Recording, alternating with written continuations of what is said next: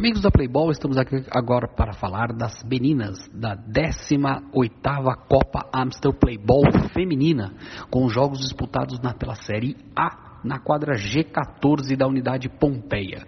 E tivemos o duelo pela Série A entre o Wonder Woman e o Ômega. O Wonder Woman venceu o tradicional time do Ômega, o Ômega que já foi campeão no ano passado da Série A, por 5 a 2. É isso aí, meus amigos, 5 a 2. Uma partida muito disputada, uma partida muito equilibrada, porém a diferença a favor da equipe do Wonder Woman foi a goleirona, foi a goleira Kel. Ela fez várias defesas importantes durante o jogo e impediu que o Ômega marcasse mais gols e chegasse ao empate.